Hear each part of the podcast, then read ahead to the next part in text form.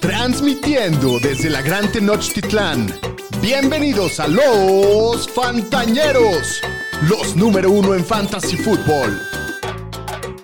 Bienvenidos al podcast de los Fantañeros. ¡Woo! ¡Woo!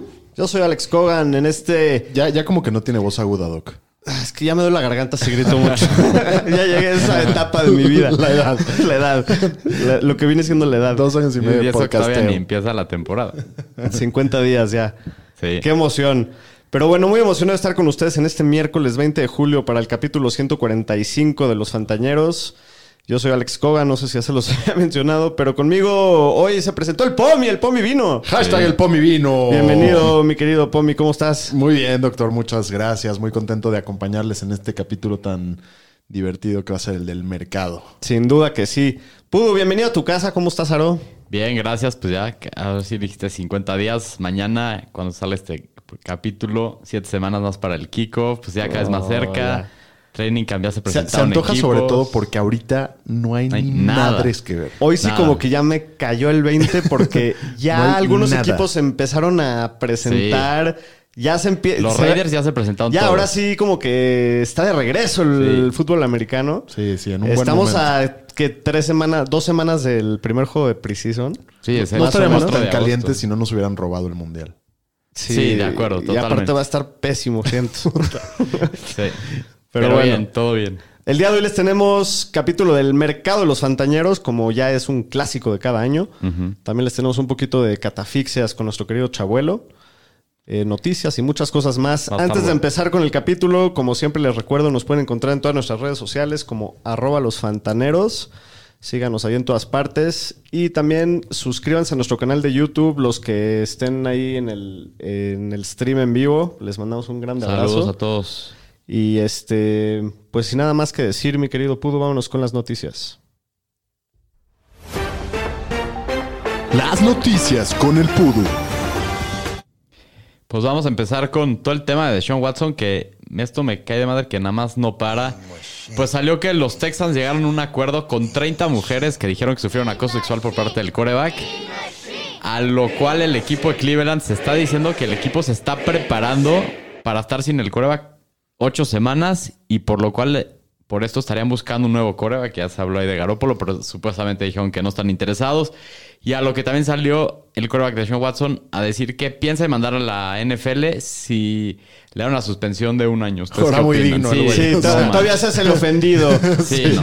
ah, sí, pues yo los demando. No, mames. No, sí, se madre. la abuela. No sé cómo va a acabar esto, pero no me, no me gusta hacia dónde se dirige. No. A ver, se va a poner todavía más feo, siento. No, ya, o sea, sí, ya. Que le baje de huevos y La neta sí. lo van a volver a dejar Ayer estaban que diciendo ya- que esta semana ya se define. A ver si ¿Sí? es cierto. Pues hablaban de suspensiones. Vean, a Bobby Brown, el defensive tackle de los Rams, seis partidos por violar la política de sustancias prohibidas. Entonces, pues Watson... Pero al chaquetita cereal del Leo es Es 6, por, 8, por tranquilo. violar, nada más. sí. Sí, no, Puta ya... madre. Ya Ridley le dieron un año, entonces... Por pues, apostar mil sí. dólares. Entonces, pues a ver en qué acaba esto. Y pues en tema de extensiones y franchise tag, pues los equipos, los jugadores que faltaban de ya una extensión, que fue el tight end de los Cowboys Dalton Schultz, el tight end de los Dolphins Mike Gesicki, el left tackle de los Chiefs Orlando Brown y el safety de los Bengals JC Bates. No llega una extensión, van a tener que jugar con el franchise tag esta temporada y Jesse Bates ya salió a amenazar a decir que va a ser un holdout. Sí, así es. Así es. ¿Y qué más ha pasado en tema de contratos? Los Cardinals, su centro Rodney Hudson, ya le informó al equipo que se iba a regresar para esta temporada, que estaba pensando en el retiro. Y los Bucks contrataron ahorita a Kyle Rudolph por una temporada con la salida del Gronk. Y los 49ers contrataron hace rato al defensive tackle Robert Kemdiche. Lo de Kyle Rudolph le pegará a Cameron Braid, porque Cameron Braid es, ah, es un jugador que tengo así como muy bajo el radar. Ya sabes que siento que puede tener buen año y no sé si esto de Kyle Rudolph le pueda pegar. ¿Qué Yo, opinan? yo creo que no debería de afectarle tanto. Kyle Rudolph tiene como 36 años. Sí. ¿Te lo fuiste cortaron de buena onda? ¿Es tu Giants. cuate o qué? Es, Sí, es su cuate, es brother, ¿no? ex vikingo, nos dio buenas Sí, épocas. porque yo creo que tiene como 43. No, no, no. Le, le- le agarró ese touchdown a la Nueva Orleans para sacarlos de playoffs. Muy bonito. Sí. ¿Qué más? En tema de rumores, pues salió que los Seahawks, el corredor Rashad Penny, esperan que tenga 20 acarreos por partido. ¿Ustedes se compran esta? Sí, sí, nada más que en el acarreo 21 se va a tronar y otra vez. 20 acarreos por los tres partidos. Sí, a ver cuánto le dura. No, ojalá dure. El, Sí. el año pasado al final tuvo un stretch impresionante y yo creo que sí hay gente que va a rifar bastante por Sí. él. Sí, yo creo que si O sea, se, está, o sea, está- si no se lastima, puede que sí sea el uno. O sea, no, no sé qué tanto. Pues el equipo dice que va a ser el 1. Por eso, o sea, yo creo que todo va a depender y de su está salud. que como en quinta ronda. O más tarde, yo creo. A Está, ver, chécate los ADPs.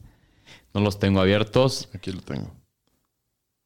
Nada más que no lo encuentras porque está muy abajo. Ya, ya voy a llegar. Ahí nos avisas, Pon. No, tú nos despiertas. Bueno, seguimos. Rumores. Gran podcasting. dices. Ese es un, un ejemplo de cómo hacer Chingone, podcast. somos profesionales. está en el pico 88, running back 33. No, pues sí. Sí, está bien abajo. Sí, bien tarde. Se tarda uno en llegar. Sí. Estábamos hablando de Rashad Penny, por si ya se les olvidó. Sí, sí, no sabía. Ya se había perdido. Oye, ¿y, y qué ha habido? Todo bien, todo en orden. Aquí andamos. ¿Qué, más, Pu? Pues en los Bucks salió que no están contentos que el corredor Leonard Fournette regresó pesando casi 260 libras. Le pegó a las hamburguesas. Pero riquísimo. Piedad. las donas, duro. Yo ya vi fotos de él, sí se ve Sí. bien lleno. Sí, sí, se ve bien marrano. La neta parece como liniero ofensivo. Super size me.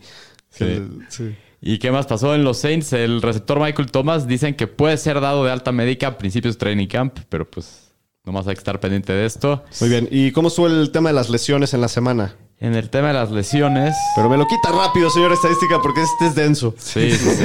Ese para el tráfico no, no cae bien. Pues en las lesiones salió que el corredor de los Ravens, J.K. Dobbins, decía Ian Rappaport que no espera que esté listo para la semana 1, a lo cual el corredor le contestó en Twitter. Se armaron los Twitter Sí, catorrazos. Él diciendo que, Que sí nos iba a estar afuera listo. del, en el estacionamiento. Casi, casi como la de Faitelson y el Cuauhtémoc Blanco. Exacto. Pero sí, eso dijo Dobbins, entonces hay que ver si esto va a ser verdad o no.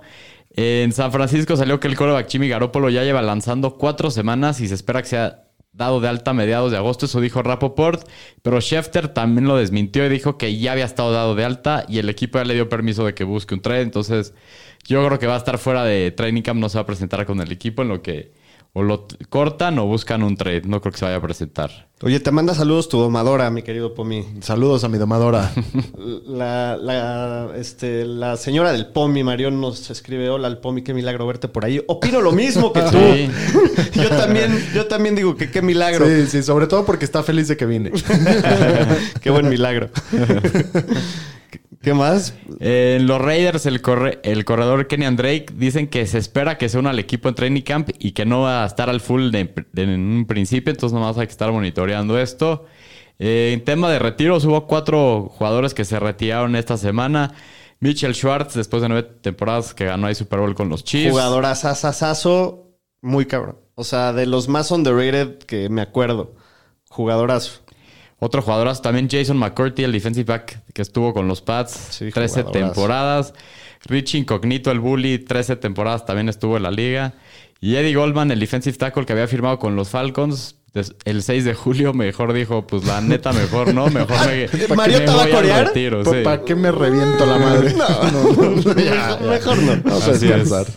Pues eso es todo por las noticias. Muy bien, Pudú. Hasta aquí mi reporte, Joaquín.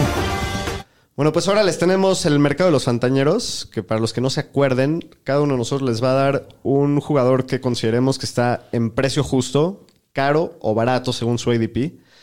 Eh, ¿Por qué nos arrancamos con el mercado de los fantañeros? Marchante, marchantita, bienvenido al mercado de los pantañeros. Llévelo, llévelo. Les prometemos que para el próximo año va a mejorar ese drop. Esto sí no nos dio tiempo. Pomi haciendo las suyas. Eran nuestros inicios. No, Sí, no había experiencia. antaño. No, no había- Tienen dos años Se, esos se grabó con celular. No, Sí, no, no. Sí, épocas de pandemia estamos Terrible. aprendiendo, pero bueno. Bueno, pues vamos a empezar con los jugadores que consideramos que están en precio justo. Ahora sí, que lo justo es justo. Me lo llevo. Ya fue. A ver, échate, ¿Otra échate, vez? el, échate el, el ¿En updateado, cómo estaría en vivo. No, me da pena. O sea, es- sería como el precio justo. Ya. Muy bien. Ya. Suena mejor. Ok. Ok. Bueno, Aro, ¿quién es tu jugador, tu jugador que está en precio justo? Pues mi jugador es Brandon Cooks, el receptor de los Texans, que ahorita tiene un ADP de 64, receptor 25, que es ir a principios de la sexta ronda. Y pues Brandon Cooks es uno de los jugadores más consistentes todos los años y de los que menos se habla en fantasy, a lo mejor mucho tiene que ver en el equipo que ha estado.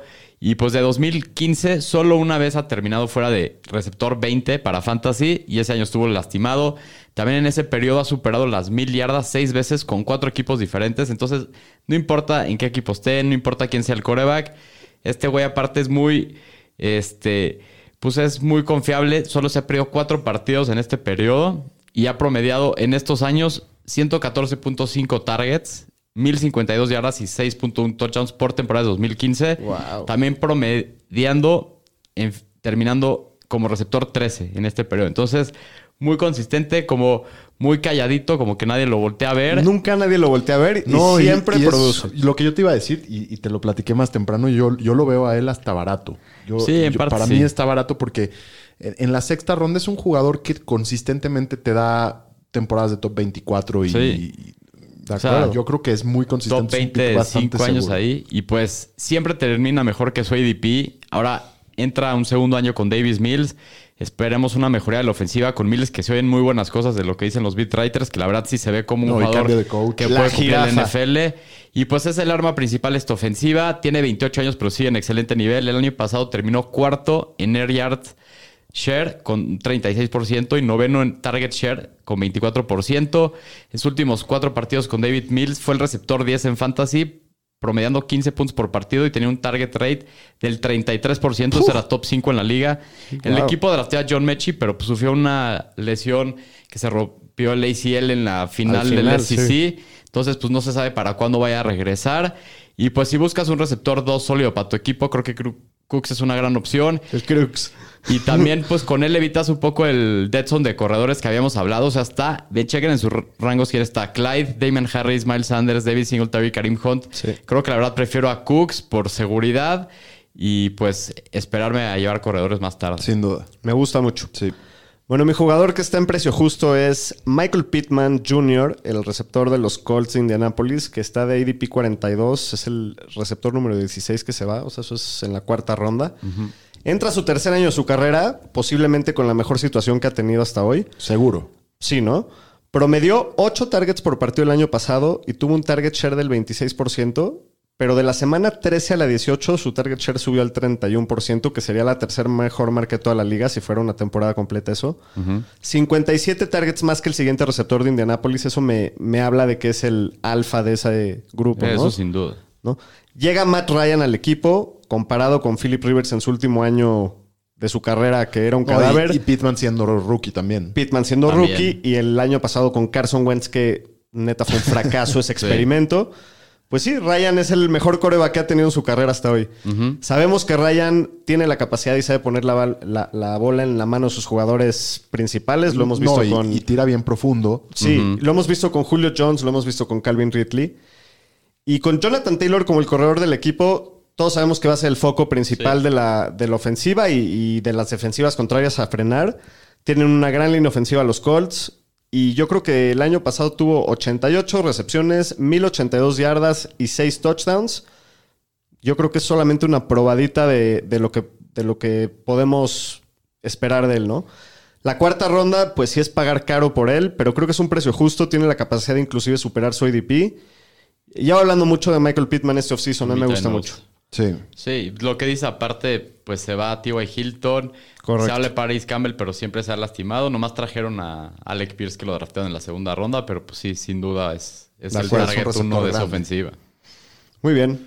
Muy bien, pues Pomi. yo, yo también agarré un, a un grandote de Cerro Azul. yo agarré al Mike Evans, que es, eh, bueno, el, el- el símbolo de la consistencia. Su ADP es 26, principios de la tercera ronda y es el wide receiver 9. Creo que normalmente se le falta el respeto a Mike Evans. Creo que sí es justo agarrarlo ahí a inicios de la tercera ronda. Creo que es, eh, si te vas por una estrategia de O sea, dos Brandon running Cooks backs- es como Mike Evans en este, o sea, de desprecio. Mike, Sí, ya sabes. sí. Yo- yo O siento sea, sí, Mike sí, sí. Evans es más apreciado, pero es como el estilo. Sí, como que no se te antoja tanto, Ajá. pero siempre lo hace bien. Sí. Tiene ocho temporadas seguidas con más de mil yardas. Nadie ha hecho eso en la liga, más No. que él. La temporada pasada tuvo target share del 16%, que es muy bajo, y con eso tuvo 14 anotaciones, que lo dejaron como wide receiver 8. O sea, aunque no reciba tanto, es muy productivo. Eh, en las últimas seis temporadas, estos han sido sus resultados finales de fantasy. 6, 8, 8, 6, 20, que jugó dos partidos menos, y número uno. Entonces, todo el tiempo está ahí en el top 10. Eh, en los 13 partidos que ha jugado sin Godwin y sin el Gronk, ha promediado más de 20 puntos por partido. Y esta vez no están Godwin y el Gronk. Y 13 Es partidos, pues ya es una muestra significativa. considerable, ¿no? Sí. Ajá. Eh, tercer año con Brady. Brady ya le tiene toda la confianza del mundo. En, en los dos años con Brady, que los ha tenido bastante parecidos, tuvo 72 recepciones en promedio, mil yardas y 13 y medio touchdowns. Este, Sí, los touchdowns siempre han estado ahí. a pesar de que sentimos que lleva toda la vida en la liga, tiene apenas 28 años, está en un excelente momento todavía. Y, y la temporada pasada fue el jugador número 11 en, en- en targets en el red zone. Entonces, Que eso hasta podría aumentar. yo, yo veo muy bien, está muy justo ese precio a inicios de la, de la tercera. Si te vas con dos corredores al principio, tener a, a Evans como tu primer receptor es excelente. Y si te vas con un receptor, también tener a, a Evans. Sí, de tu segundo De receptor. tu y- segundo es, es un, buenísimo. Es a mí me lujo. gusta muchísimo. Este, De acuerdo. Lo, lo veo muy seguro. Muy bien, antes de pasar con los jugadores baratos, el buen Marcos Acal nos está saludando Saludos. por, por Saludos, el chat. Marquitos. Saludos a Que hoy- Marquitos. que hoy se dice puso que, de dice que ya te arregló Sí. tu que ya te arregló tu logo para Ah, muchas gracias. Ahorita acabando el programa. Sí, te tengo, te tengo que confesar, Marquitos, que sí lo vio. Dijo, puta, sí está, Está está culero. medio culero, la neta. O sea, sé si me da penita. todos eran- Y yo también lo vi y dije, ¿qué hizo, güey? O sea, por- por- Para que te pongas las pilas, Marquitos. luego ahí tuitealo ahí a la banda para que vean lo que, lo que hizo el Marquitos. Pero bueno, vámonos con, los, con nuestros jugadores baratos. A ese precio, deme cuatro. El Don. Jugadores baratos. Aro, ¿quién es tu jugador barato? Mi jugador barato es Rashad Bateman, el, el receptor de los Ravens. Ahorita tiene un ADP 90, receptor 37, es decir, mediados de la octava ronda. Y pues, ¿qué pasa en su equipo? Se va Hollywood Brown tradeado a los Cardinals en el draft. Y pues no trajeron a nadie más. Sammy Watkins se va del equipo y pues sin duda se queda él como el receptor 1. La verdad, todos los otros güeyes ni me sé bien cómo se llaman porque creo que ni en su casa los Tylan conocen Wallace, creo estos que es el. 2. Pero sí, Sí, está- algo así. Y pues el año pasado, pues le costó trabajo llegar a la liga. Venía lidiando con una lesión en la ingle que creo que lo operaron. Se perdió las primeras cinco semanas del año. Y pues sí le costó trabajo agarrar nivel. Pero pues tuvo una efectividad del 83% en rutas contra zone coverage en 2021, lo cual lo pone en un porcentaje del 85% de todos los receptores que estuvieron evaluados. Y fuera de Mark Andrews no hay otro jugador que le vaya a quitar muchos targets.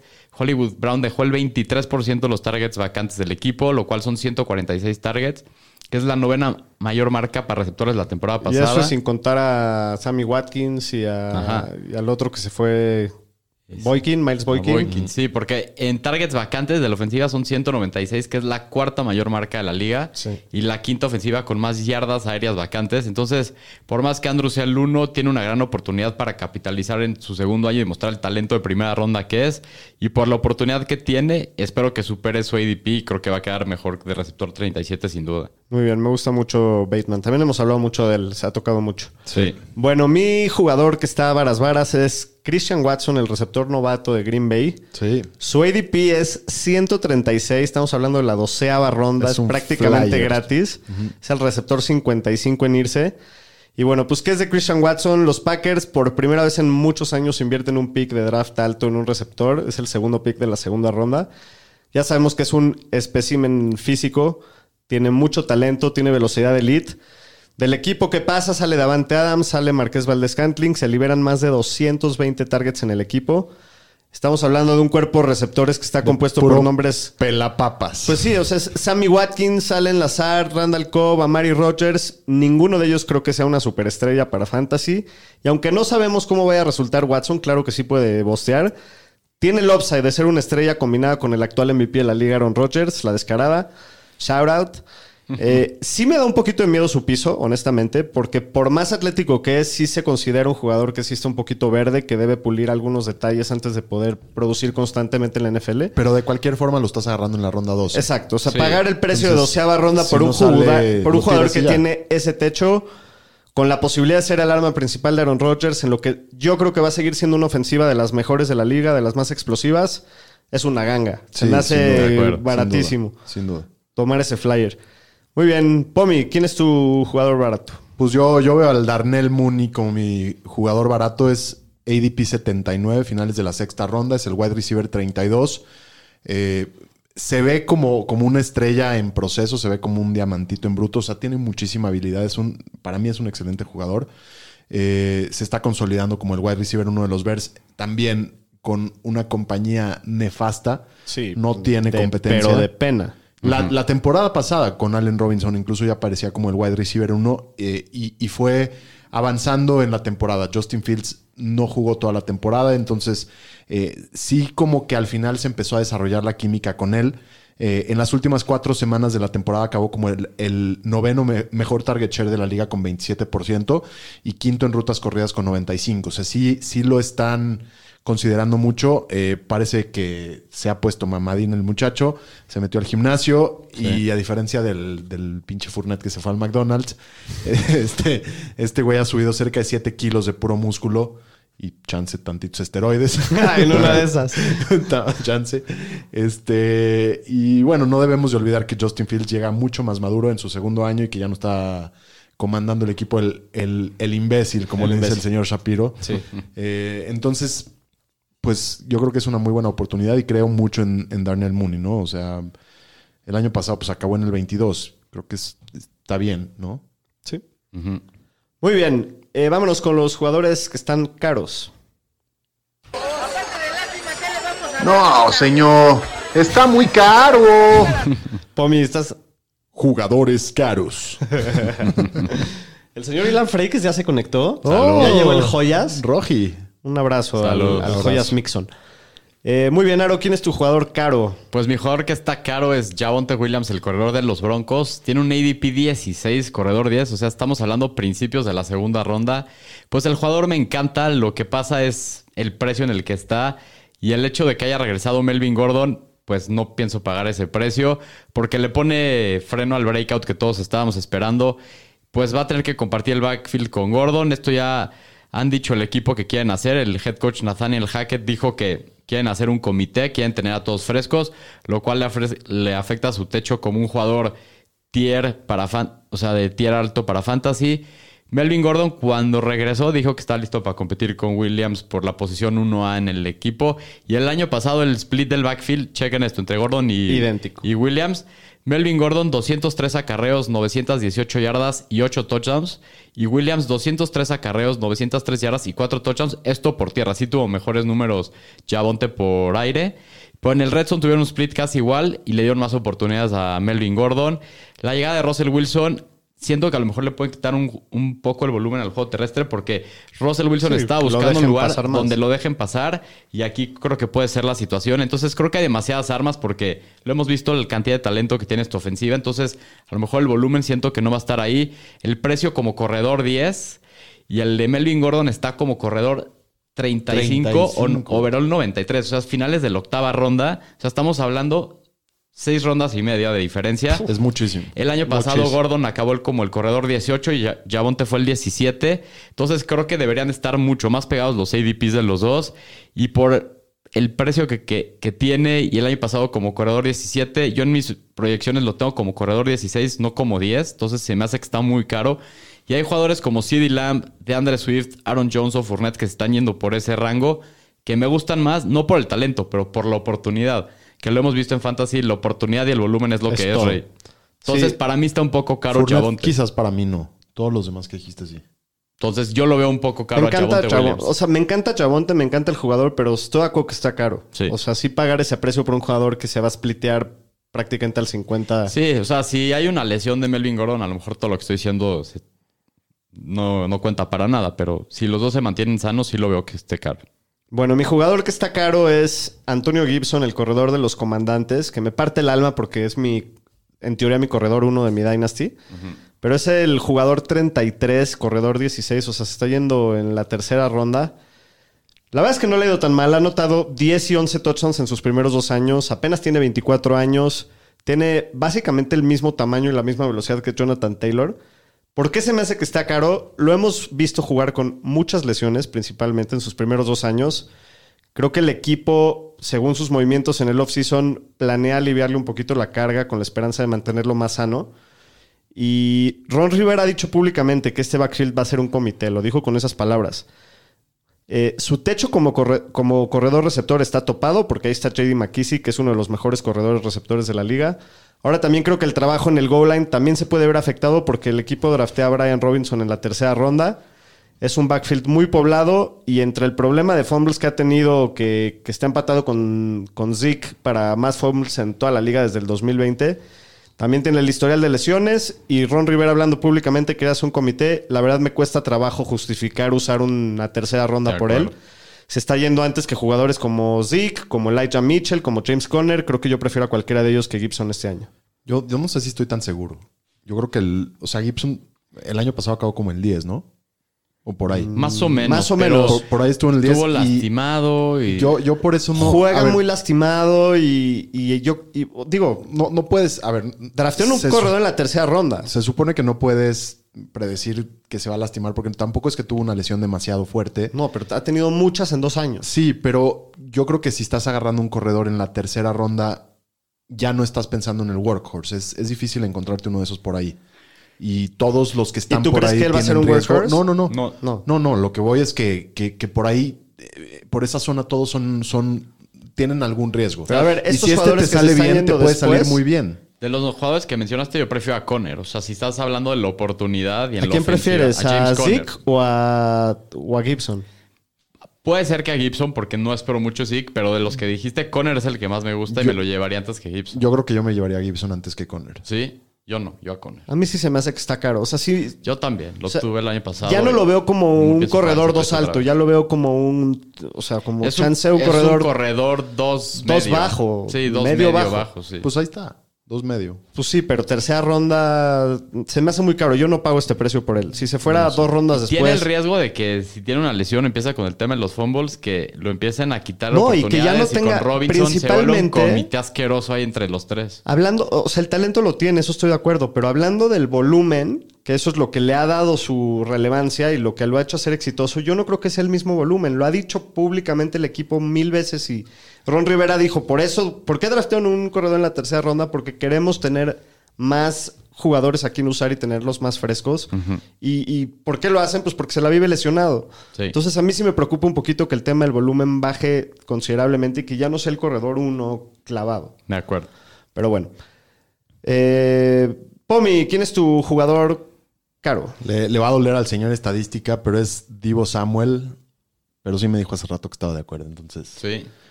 Divo Samuel, que el año pasado obviamente tiene un año espectacular de navajita suiza que podía hacer todo y hacía todo. Eh, su gran calidad como jugador, por supuesto, no la estamos cuestionando y, y- y- y- y sí creo en un buen año de Divo Samuel, nada más no estoy dispuesto a pagar eh, mitad de segunda ronda por él, porque este año regresan Kittle y Ayuk, a, en teoría sanos, a competir por targets. Los Niners draftean a otro running back y, y mucho del rol que tuvo Divo el año pasado fue de running back. Eh, otro punto importante que hay que considerar es que es Trey Lance el que va a ser el coreback titular. No, no hemos visto suficiente de Trey Lance y, y es un coreback más movible y hasta el momento con peor precisión que Jimmy. Eh, entonces, creo que esta parte de quién le va a estar tirando pases está un poquito más incierta. Y, y sobre todo, creo que lo más importante acerca de Divo es que en el offseason él mismo ha hablado que no quiere manejar la misma carga de trabajo que tuvo el año pasado y eso hace suponer que va a bajar a las corridas bastante. Eh, el 25% por, eh, por ciento de los puntos que tuvo el año pasado vinieron de acarreos. Entonces, si quieres una buena porción de eso, sí, sí mandas más abajo. No, el- y el- el obviamente valor. va a bajar porque ni siquiera es de que lo usaron porque querían, lo usaron porque no tenían de otra. Estaban Ajá. todos sus corredores lastimados y claro. era el corredor titular del equipo Divo. Sí, y acaba de firmar contrato y no quiere. No, no ha firmado. Firmado Perdón, no ha firmado y justo, o sea, y, y- y no quiere lastimarse. Eh, tuvo casi eh, 60 corridas y 8 de sus 14 touchdowns llegaron por, por vía terrestre. Es muchísimo. Eh, o sea, más touchdowns llegaron por vía terrestre que por vía aérea. Entonces, yo creo que es obviamente un excelente jugador que sí le veo valor en fantasy, solo no estoy dispuesto a pagar ese precio por él. Yo estoy de acuerdo, la verdad. Porque pues llega Lance y pues no Hay incertidumbre, ¿no? No, no, o sea, no hay incertidumbre porque pues no lo hemos visto jugar una temporada completa. En teoría, la ofensiva a lo mejor no va a pasar tanto en volumen como el año anterior. Eh, y pues a ver si va a ser su arma favorita. Yo con el que veo que más química tiene es este con Ayuk, que es con los que más han estado entrenando. Y yo también siento que está un poco caro el precio. O sea, no, no sé si lo veo repitiendo como el año pasado para nada. O sea, yo lo veo más como un receptor Sí, uno bajo. como un buen año, pero no tan Sí, espectacular. Porque iba como el receptor 10 el año pasado antes de que empezara a correr. Entonces también llevaba muy buen año. Pero Sí. Muy bien. Pues este fue el mercado de los fantañeros. Vámonos, antes de terminar con el capítulo, con una gran sección. Vámonos en familia con Chabuelo. Buenos días. Bienvenidos a su programa En Familia con los Fantañeros. Con ustedes, el inmortal Chabuelo. Gracias, gracias. Un saludo a mis amigos los fantañeros. y un saludo a todos los cuatitos de la República que nos están viendo por ahí. de la República. Saludos, mis cuates. Pues bueno, hoy el Pomi me trajo el pendejo, no me había traído. No me había traído el camping. Así que, a la cuenta de tres vamos a jugar el juego de las catafixias. Una, dos, tres. ¡Oh, mi cuate! Muy bien, vamos a hablar un poquito de ADP, jugadores que estén cercanos en ADP. La primera catafixia tenemos a Jalen Waddle, el receptor de los Delfines de Miami. Terry McLaurin, de los Comandantes de Washington. O DK Metcalf, de los Seahawks. Están ahí muy pegaditos. Pegaditos en ADP. Cua- 42, 45 y 46, me parece. Están yendo prácticamente igual. Y, y si comienzo yo, creo que lo único que estoy seguro es que no agarraría a DK Metcalf acá. Yo también. Creo. Creo que. Yo le mandé mi carta de desamor. sí, exacto. Le dije que me lo iba a madrear si lo veía en un callejón. Sí. Y, y, y todos están Waddle y McLaurin. Creo que yo agarraría a McLaurin ahí por. Pues porque no me gusta el hawaiano. Yo también, yo también estoy entre, estaría entre ellos dos. O sea, DK Metcalf definitivamente no por, por la situación de coreback. Estaría entre Wadley y McLaurin. Pero creo que McLaurin es el que es el receptor, el, receptor uno de su equipo. Sí. Waddle no, no creo que va, Waddle no, no el va a año ser el receptor pasado uno de demostró muchísimo. Fue un, una super arma para PPR. Pero fue, Pero- exacto, pero para PPR, pero fue mucho volumen, muy poco eficiente. O sea, muy pocas yardas, muy, muy poco. O sea, estaba promediando, creo que abajo de 8 yardas por recepción. ce- cerró la temporada muy bien. Pero el Pero tema de Tyreek volumen Hill. también. El tema del Tyreek Hill a mí sí me lastima A mí mucho en también. las Sí. expectativas con Waddle. No, no- A mí también. Yo me quedo con McLaurin, aparte Sí. de que también me encanta el, el talento. Sí. yo también me voy con McLaurin. Todos los tres con, Los tres. con el McFlurry. Muy bien, en segundo lugar, la segunda catafixia tenemos a Juju Smith-Schuster, Hunter Renfro o Davonta Smith. Uy, también está, También está muy cerrado. está muy cerrado. ¿Cómo están en ADP? Eh, te digo en un momento, pero sigan platicando. ¿Tú qué, cómo los ves? ah, están, están en los 80s. En Ok. 81, 82 y 84. Ok. Uf, está muy duro. Yo me iría por Renfro. Con todo y Davante Adams. Sí. No sé, ¿tú? Híjole, no sé. Yo veo que Juju tiene un techo interesante. Eh, está.